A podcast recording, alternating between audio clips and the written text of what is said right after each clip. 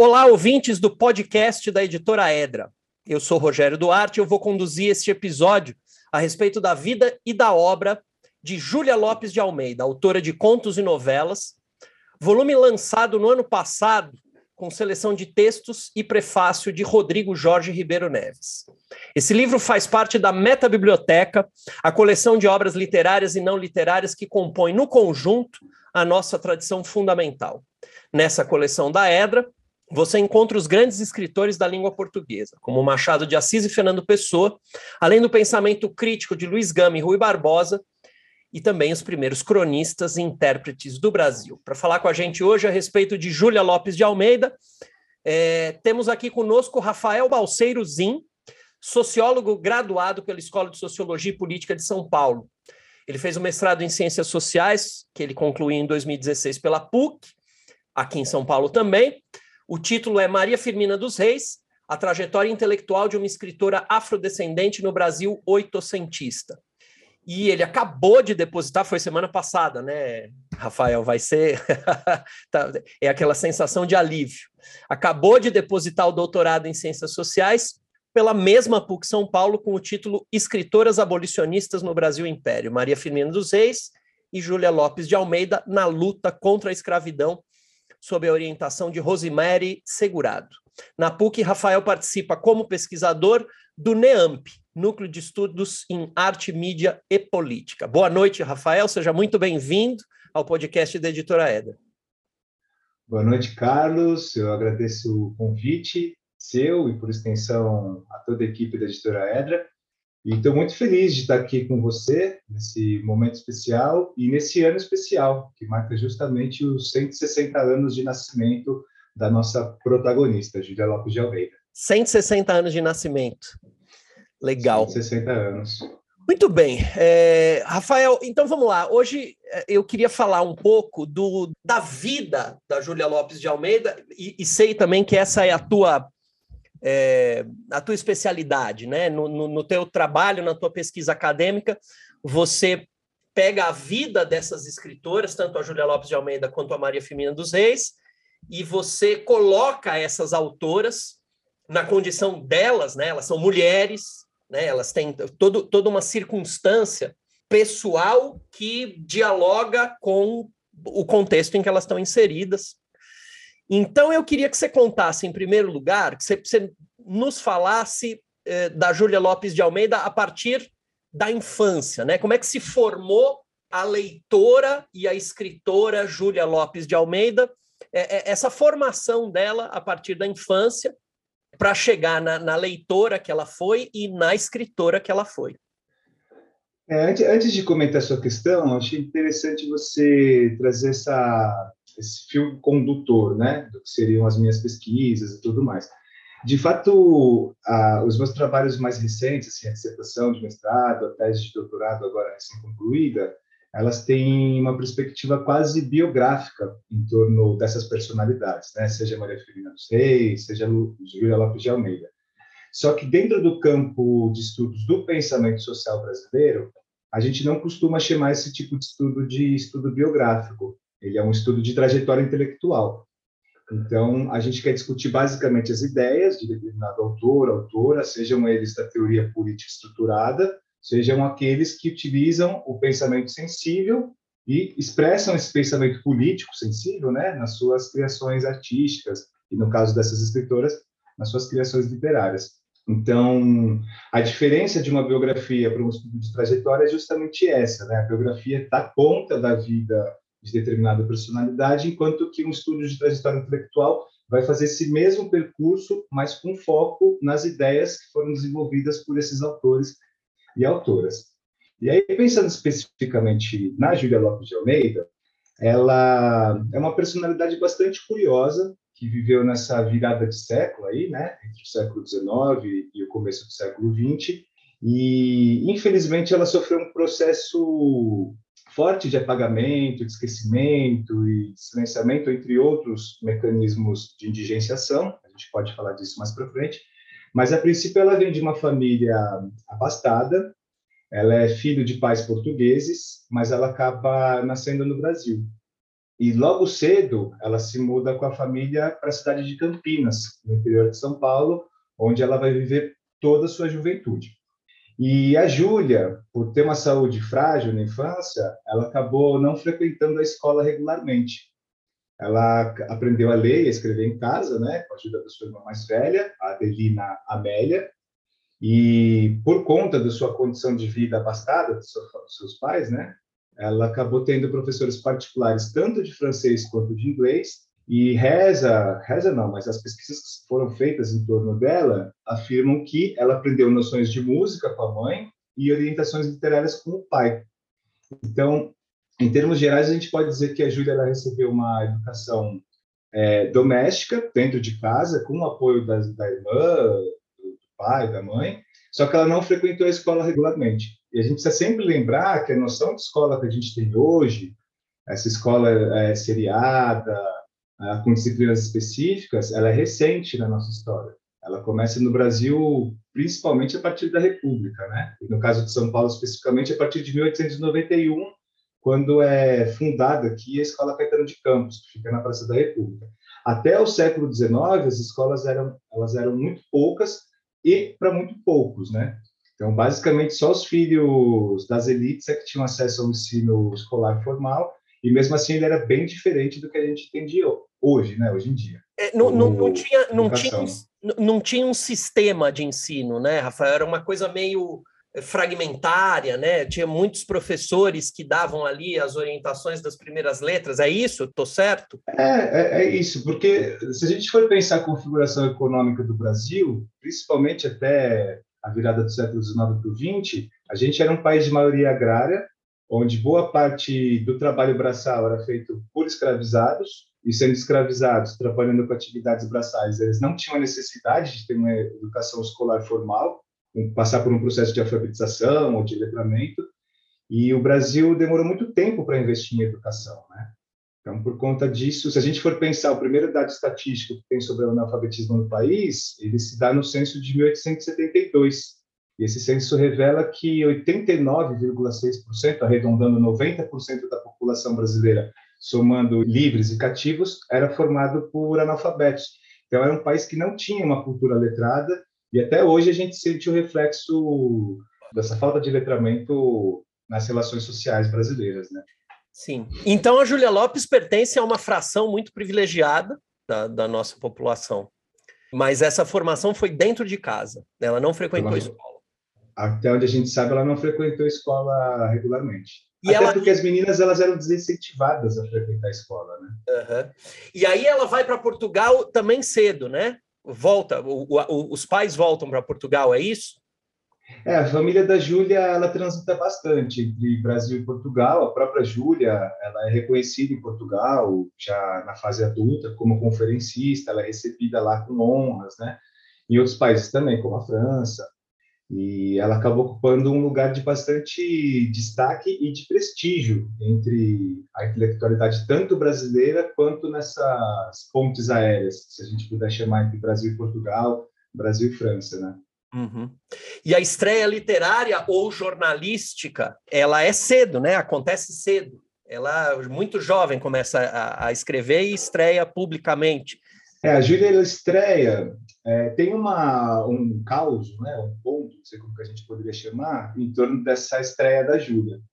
Ela se lança no mundo das letras aos 19 anos, e a Maria de Lourdes Eleutério, que tem um livro chamado Vidas de Romance, ela afirma que a estreia da Júlia, é a que eu estou citando, abre aspas, né, a Maria de Lourdes Eleutério, a estreia da Júlia nas letras, ela se deu através de uma publicação em um jornal aos 19 anos. Conta-se que o seu pai, um diletante das letras, que escrevia peças teatrais, ensaios literários, na impossibilidade de redigir a crítica literária que ele tinha que fazer, ele acabou incumbindo a missão à Júlia. Então a Júlia foi lá, escreveu no nome do pai. Essa publicação aconteceu no jornal Gazeta de Campinas, que era justamente a cidade no interior de São Paulo, onde ela passou toda a juventude. E quando foi revelado, algum tempo depois, que, autora, que o autor não era o pai da Júlia, mas a própria Júlia, e o artigo caiu nas graças do público, ela acabou sendo bem vista né, pela direção desse jornal e passou a colaborar tanto nesse periódico como em muitos outros a partir de então. E para você ter uma noção, a partir de 1884, a Júlia é de 1862, ela passa a escrever no jornal carioca O País, que era um dos mais prestigiados do Brasil na época, e ela manteve por lá uma coluna que durou cerca de três décadas. Quanto? Muito provavelmente três décadas, cerca de 30 anos escrevendo uma coluna para o mesmo jornal, sendo mulher, na virada do século XIX para o XX no Brasil. E eu não sei se eu posso afirmar categoricamente, mas tudo me leva a crer que até então essa foi a coluna mais longeva que uma mulher teve em um periódico brasileiro. E concorrendo com muito homem por aí, né? Porque 30 anos de coluna, 30 anos de coluna, não sei se tem notícia, especialmente nessa época. E mesmo hoje, né? Eu não conheço, é. talvez, essas grandes jornalistas, assim, das grandes mídias, uma Miriam Leitão, uma Catanhede, dessas que estão o tempo todo em todas as colunas, sejam tão longevas, mas eu não fiz esse levantamento. Seja como for, pensando o contexto ali de transição do século XIX para o XX, o Brasil embebido no patriarcado e no escravismo, a Júlia sendo uma mulher que rompe essas barreiras, é um feito admirável. Admirável. Então, a, a estreia nas letras foi uma, uma foi com uma crítica, um, um, um pequeno ensaio jornalístico de crítica de uma peça de teatro, é isso? Isso, que ela fez em nome do pai. Nome e do outro pai. detalhe que é interessante, nessa época, para o final do século XIX menos, mas até a metade do século XIX, era muito comum as mulheres que se lançavam na aventura literária, seja por meio de livros, seja por meio de imprensa, elas é, publicarem seus textos com pseudônimos. Uhum ou então com, com, nomes masculinos, né? Isso era muito comum. A Júlia, tirando esse texto que ela escreve com o nome do pai, numa espécie de brincadeira ali, entre o pai e ela, todos os demais textos são assinados com o próprio nome dela, Júlia Lopes de Almeida. E o pai, o pai era um incentivador, Rafael, da, da, da carreira da Júlia? Ah, ele era um grande incentivador. Ah, o que tudo indica, assim, ele era um, ele veio de uma camada urbana, ele é, não era proprietário de escravos, ele era um profissional liberal, chegou a ter uma escola a, na infância destinada a meninos, na infância da Júlia, né? Antes dele se tornar médico, ele chegou a administrar uma escola para meninas. Então, acredito que ele tenha uma formação mais humanística, é, vindo de uma camada urbana portuguesa e chega no Brasil com esses valores, né? Valores já republicanos, valores é, anti-escravistas e ele acaba incutindo isso nas suas próprias filhas, né? Ele foi um pai de algumas meninas, inclusive. Então era uma casa formada, apesar de ter um chefe de família, né, um patriarca entre aspas aqui, ele conviveu com mulheres e estimulou essas mulheres, tanto a Júlia quanto a, as irmãs, a se desenvolverem espiritualmente, seja pela música, seja pela literatura, seja é, pelas artes como um todo, né? Uhum. Bom, e aí você falou da estreia nas letras. E os textos literários, propriamente ditos, quando, quando é que eles aparecem? Então, a Júlia, os primeiros registros literários que a gente tem dela datam de 1886, ou seja, dois anos antes aí da abolição formal e inconclusa da escravatura ter virado uma realidade no Brasil.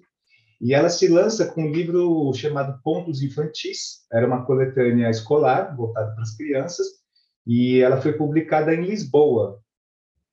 A primeira publicação da Júlia foi feita em Lisboa, não foi feita em São Paulo, assim como foi feita a segunda também, né? No ano seguinte, que é Traços e Iluminuras, é uma coletânea de contos também, e foi publicada pela tipografia Castro e Irmão.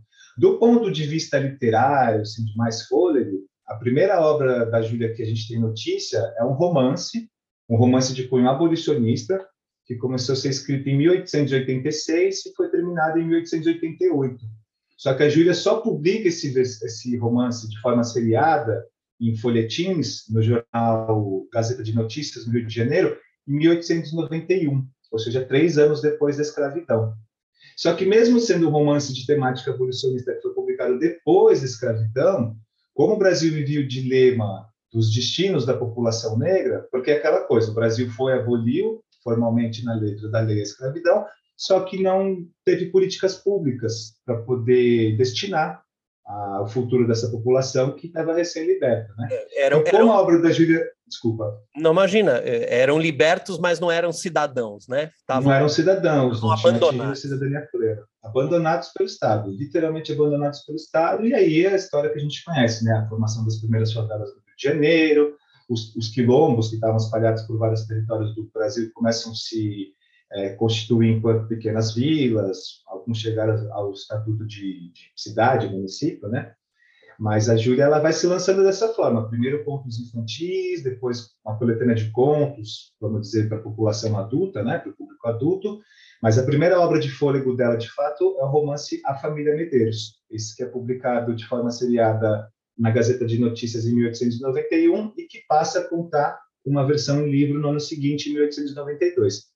E foi bem recebido? Foi bem recebido?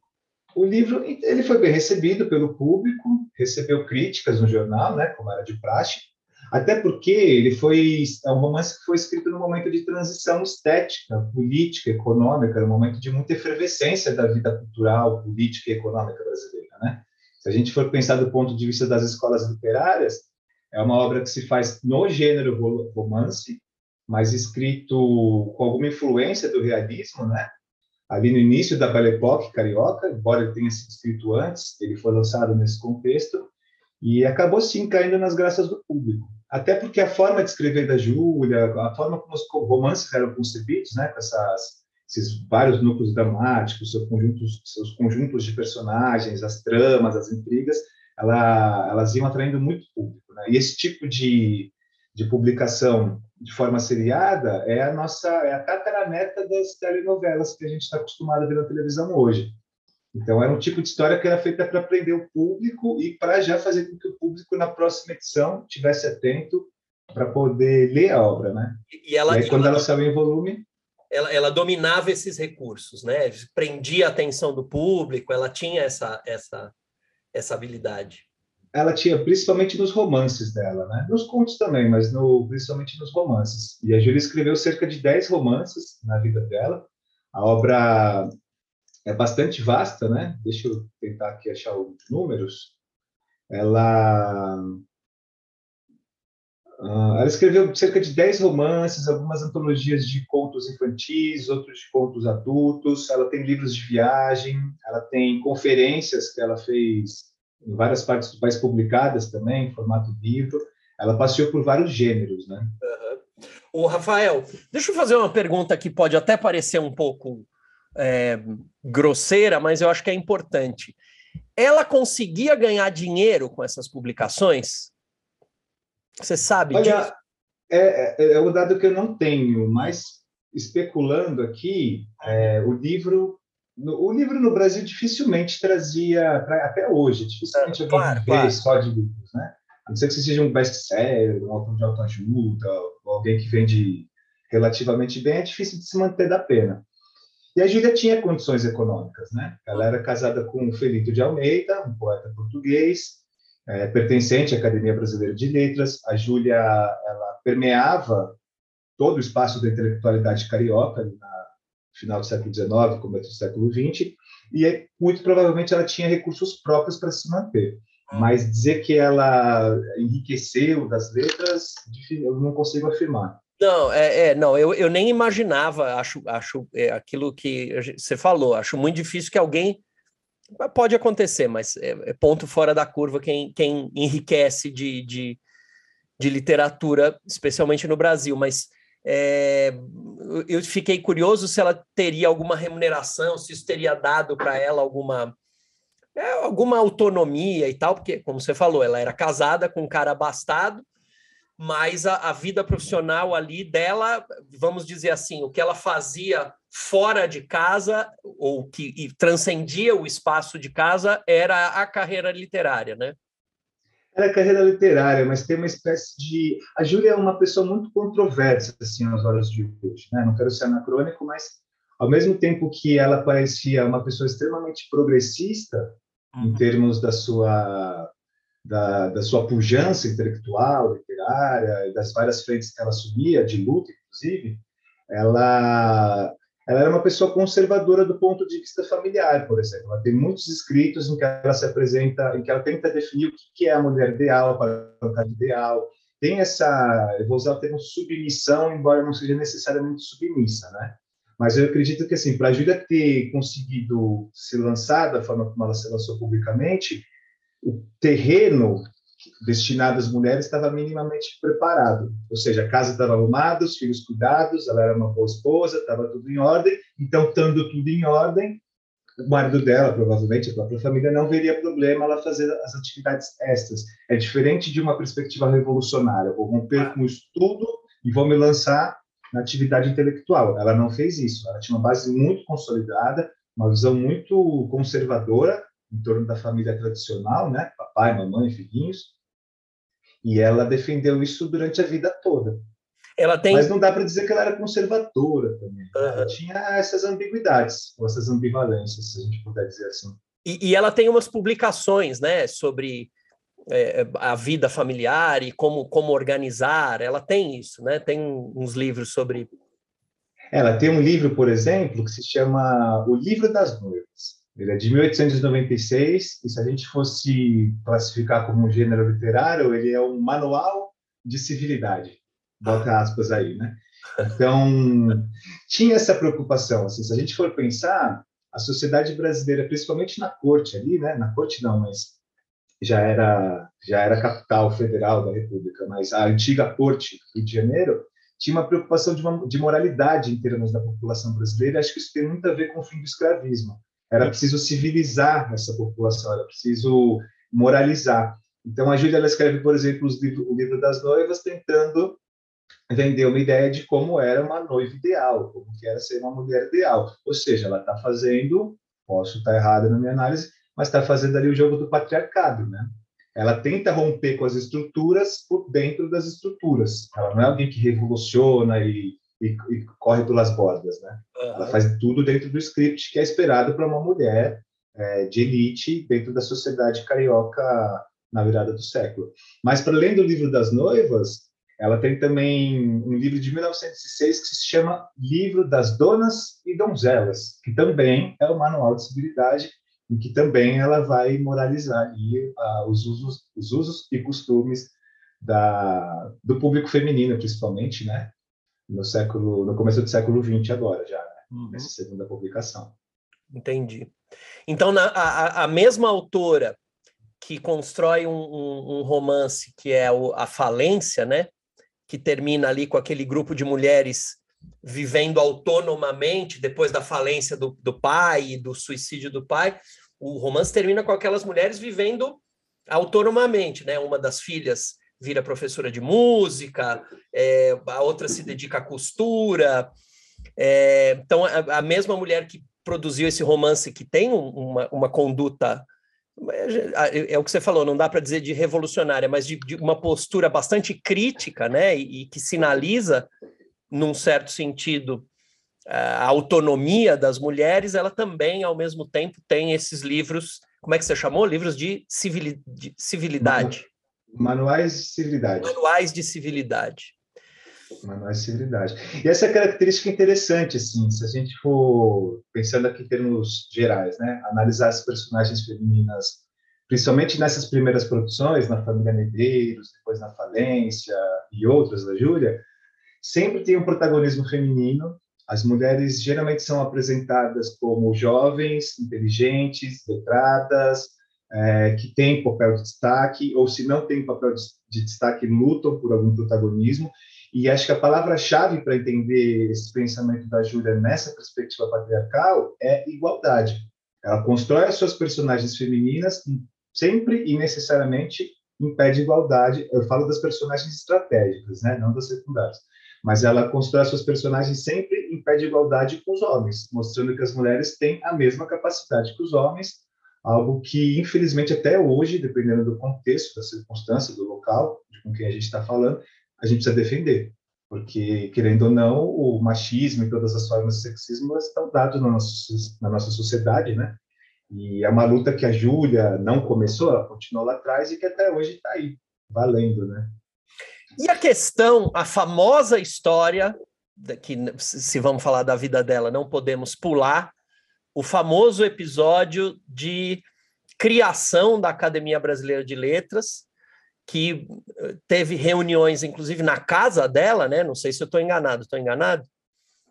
É, houve é, essa história, é, a casa da a casa da Júlia, é, principalmente a casa verde que ela que ela construiu, viveu com o Felinto lá na em Santa Teresa, no Rio de Janeiro, ela foi bastante frequentada por intelectuais da época, escritores, enfim, a nata pensante, né?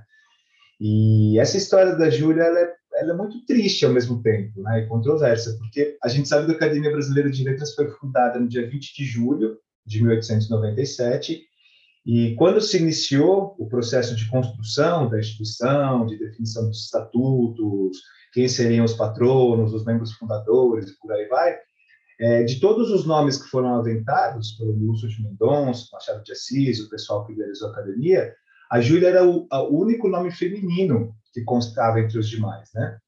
E a primeira lista que foi lançada pelo Lúcio de Mendonça, ela aconteceu no dia 12 de dezembro de 1896, e foi uma das três cartas que ele enviou na época, fazia essa correspondência Rio de Janeiro-São Paulo, né? E essa correspondência, do ponto de vista da imprensa, era feita com o Estado de São Paulo, o mesmo jornal que tem até hoje, o Estadão. E na terceira dessas cartas literárias, o Lúcio de, de, de Mendonça publicou ali uma série de 40 nomes, entre eles estava Machado de Assis, Capistrano de Abreu, de Abreu Coelho Neto, uh, Luiz Moura, vários, né, vários escritores, Rui Barbosa e tudo mais, e a única mulher que aparecia era a Júlia. Só que em determinado momento, ali entre 1896, dezembro, quando saiu essa carta no jornal, e 20 de julho de 1897, quando de fato teve a sessão inaugural da academia, presidida pelo Machado de Assis, a Júlia acabou não entrando porque teve uma mudança de entendimento. A nossa Academia Brasileira de Letras ela foi inspirada na Academia Francesa. E aí tinha toda uma discussão que até hoje pega fogo. Né? É, devem ser considerados só escritores ou grandes nomes da cultura. Na França, são grandes nomes da cultura. Então, como a gente copiou a Academia Francesa, acabamos seguindo esse modelo. Aí o pessoal se espanta, nossa, mas o Gil não é escritor, ele é cantor. Tudo bem, grandes nomes da cultura. Fernanda Montenegro não é escritora necessariamente, é uma intérprete, atriz. Está lá. Só que nessa discussão embrionária, chegou-se ao entendimento de que seria seguindo os moldes franceses, uma academia de letras voltadas para o público, voltada para o público masculino, estritamente. Então, como a Júlia já tinha sido cogitada, muito provavelmente ficou lisonjeada, criou expectativa, mas não pôde assumir, quem assumiu no lugar que era destinado a ela foi justamente seu marido, que era o Felinto Lopes de Almeida, um poeta português. E aí é curioso também, né, porque a gente tem na formação da Academia Brasileira de Letras alguns literatos que não são necessariamente brasileiros. O caso do Filinto de Almeida é um dos, né? Ele era um poeta, acabou entrando em nome da Júlia, e eu tendo a acreditar que isso possa ter gerado algum trauma na Júlia, sabe? Uma, talvez uma coisa velada, assim, mas ficou frustrada, muito provavelmente, indignada. Isso só deve ter acendido a militância dela. O, o Rafael, ela tem diário ela tem, ela tem diário pessoal, memórias, essas coisas? Ela tem esse tipo de texto? Eu não cheguei a acessar. E se tiver textos, é, narrativas de si, alguma coisa do tipo, está dentro do espólio dela com a Academia Brasileira de Letras, uma parte, outra parte com o Marco Lucchesi, né, que é membro da Academia Brasileira de Letras também, e o restante está com a família dela. Hoje em dia, com Cláudio Lopes de Almeida, que é o neto da Júlia, já está com 92 anos, uhum. no Rio de Janeiro. Mas, basicamente, o que a gente tem são os textos da Júlia é, editados mesmo, né? as conferências, as narrativas. É, é, eu pergunto porque seria uma, uma ótima fonte para procurar exatamente as impressões dela desse, desse episódio terrível, né? De... É, é, que a gente tem que pensar assim, o processo de recuperação histórica da Júlia, ele é relativamente recente, assim. A gente pode, num período expandido, colocar uma perspectiva de 40 anos. E essas pesquisas, em termos de teses, dissertações sobre a vida e obra dela, elas estão se evolumando. Mas como boa parte dessas pesquisas são feitas, assim, 90%, no campo das letras, geralmente as discussões se dão em torno das representações, das personagens femininas, as leituras de obras específicas. Então, é uma tese sobre um romance, é uma tese sobre outro romance, então é uma tese em perspectiva comparada. a gente não tem estudos muito aprofundados sobre a Júlia, né? Eu acredito que com esse ano, é, essa efeméride dos 160 anos, a gente consiga movimentar né, as discussões em torno da Júlia, como a gente está fazendo nesse espaço aqui, nessa gravação, e justamente fomentar esse debate em torno dela. Né? Uhum. O Rafael, então, aproveitando que você acabou de dizer que é, numa perspectiva expandida, é só é apenas de 40 anos para cá que as pesquisas estão aumentando. É, como é que se deu esse, esse processo de apagamento e, na sequência, de recuperação da, da Júlia Lopes de Almeida? Então, já que você falou uma palavra-chave, apagamento, eu vou fazer uma pequena digressão aqui. Na tese que acabei de depositar, é, justamente pensando nessas questões, né? Porque são termos que aparecem como sinônimos. A gente fala de apagamento, de silenciamento, de esquecimento, de invisibilização, de interdição, tudo como se fosse o mesmo fenômeno. E aí, justamente refletindo sobre cada um desses dispositivos, eu decidi reunir tudo isso num novo conceito, que eu, inspirado em Foucault e outros autores, eu chamei de mecanismos de indigenciação, porque são mecanismos que produzem justamente isso, processos de indigência, que fazem com pessoas que tinham determinado protagonismo e reconhecimento deixem de ter a sua existência reconhecida, né? Então, vamos pensar rapidamente nesses cinco pilares. O apagamento ele tem a ver com o registro escrito, com a criação. A obra é apagada, ela sai de cena, ela não é editada, ela não circula mais. O silenciamento tem a ver com a voz, sobretudo a voz política. Então, quando a Júlia levanta bandeiras em prol do, do direito ao divórcio, do direito à educação feminina, entre outras lutas, ela, quando sai de cena, essa voz ela é silenciada. O esquecimento tem a ver com a memória. Assim. Então, quem era essa autora, o que dizia, o que pensava, o que fez, a gente perde, ela, ela é esquecida. A invisibilização tem a ver com a imagem, né? No caso da Júlia, ela não foi vítima desse processo, porque ela tem vários registros fotográficos à, à disposição do público, e a interdição tem a ver com o corpo, né? Ser impedido de ocupar determinado espaço. E aqui é um termo-chave para a gente entender a Júlia, no contexto da academia. Ela foi interditada, ela foi proibida de estar lá presencialmente como uma membro fundadora pelo simples fato de ser mulher, né?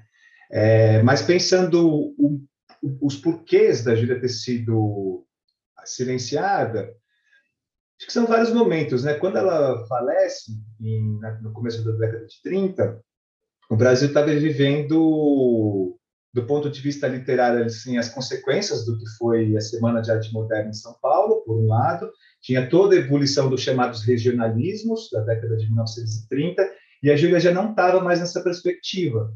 Então, talvez, dentro das novas buscas estéticas, não fosse interessante uma obra que não dizia mais respeito a essas reivindicações do seu tempo e tudo mais. Talvez pelo fato dela ser mulher, talvez, eu estou colocando talvez, mas muito provavelmente, pelo fato dela ser mulher, considerando que boa parte das historiografias literárias que a gente tem, tanto do século XIX quanto do século XX, foram feitas por homens. E muitos desses homens viam a produção literária de autoria feminina como, como algo menor. Então, sendo algo menor, ela não aparece em todas as antologias, ela aparece em algumas. Né? O Wilson Martins, por exemplo, na sua monumental História da Inteligência Brasileira, ele fala da Júlia em pelo menos dois volumes ali, né, os que abarcam o tempo de vida dela. Mas outros autores simplesmente ignoram. E aí tem toda essa questão de produção da crença, né, de consolidação de um nome, do, do reconhecimento à consagração. O fato da Júlia ter deixado de, depois da morte, de ter seus livros editados, fez com que também ela caísse no esquecimento. É um conjunto de fatores, né, que a gente tem que analisar ali, cada um sobre a sua perspectiva, para tentar entender o que, que fez com que o, uma das principais, se não a maior escritora brasileira do período, tivesse sido esquecida e simplesmente sua obra relegada aos porões de esquecimento. É, e, e, e, do ponto de vista literário, é aquilo que você falou, né? Se não se edita mais, ninguém mais pesquisa. E se ninguém mais pesquisa, isso, isso vai gerando uma bola de neve que vai, é, vai, vai, vai deixando no esquecimento mesmo, né? É, que é, é difícil mensurar, assim, a gente mais especula do que, do que afirma de fato, né?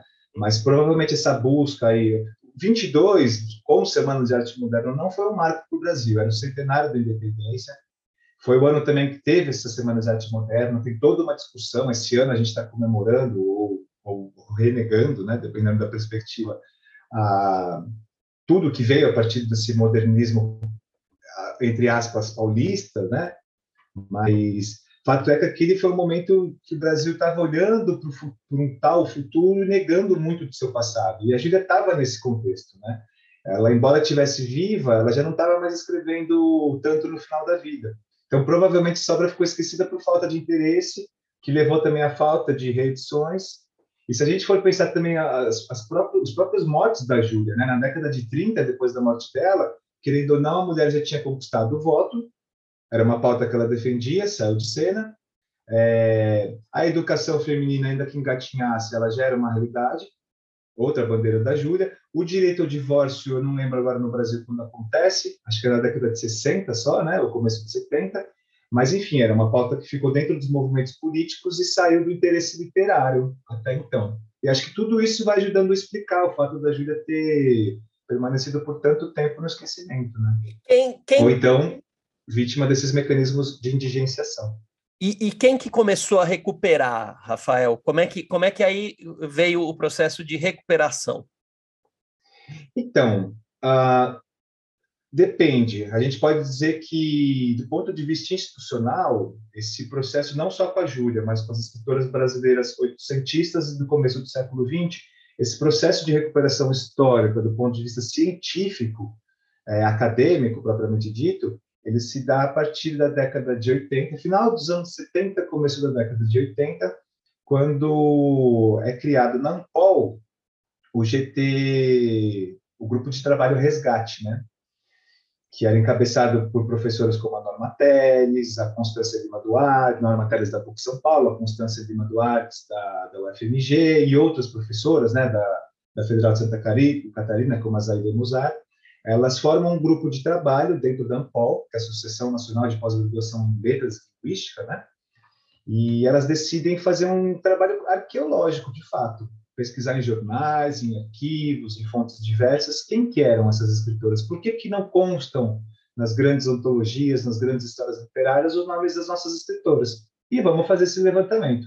É um trabalho que já vem se acumulando há, há cerca de 40 anos, e a primeira tese defendida sobre a Júlia, curiosamente, foi na, não sobre a Júlia necessariamente, né, sobre as mulheres educadas no Rio de Janeiro do século XIX para o XX, e ela acontece na Universidade de São Paulo na sociologia. Só que a segunda pesquisa, aí de fato, com foco nas escritoras oitocentistas, no Brasil se dá em 1987. E quem fez essa pesquisa foi a professora Norma Teles na PUC São Paulo. Só que olha que interessante, a professora Norma Teles começa a estudar essas autoras, não é num curso de letras, não é num curso de história, é num curso de antropologia. Quem que é esse outro? E mesmo ela sendo uma pesquisadora mulher, né? Mas, assim, do ponto de vista da recepção, a academia vai entender esse debate como? Como o outro. Quem é esse outro? O que fala? O que come? Como se reproduz, né? Brincando com essa chamada do profissão repórter lá, programa da Folha. Mas a primeira pesquisa de fôlego em torno das escritoras oitocentistas, vista pelo prisma da antropologia, aconteceu só em 1987. E de lá para cá é que os trabalhos foram se avolumando. Um dado interessante, por exemplo, o o livro Ânsia Eterna da Júlia, ele passou recentemente a ser cobrado como leitura obrigatória no vestibular da Unicamp.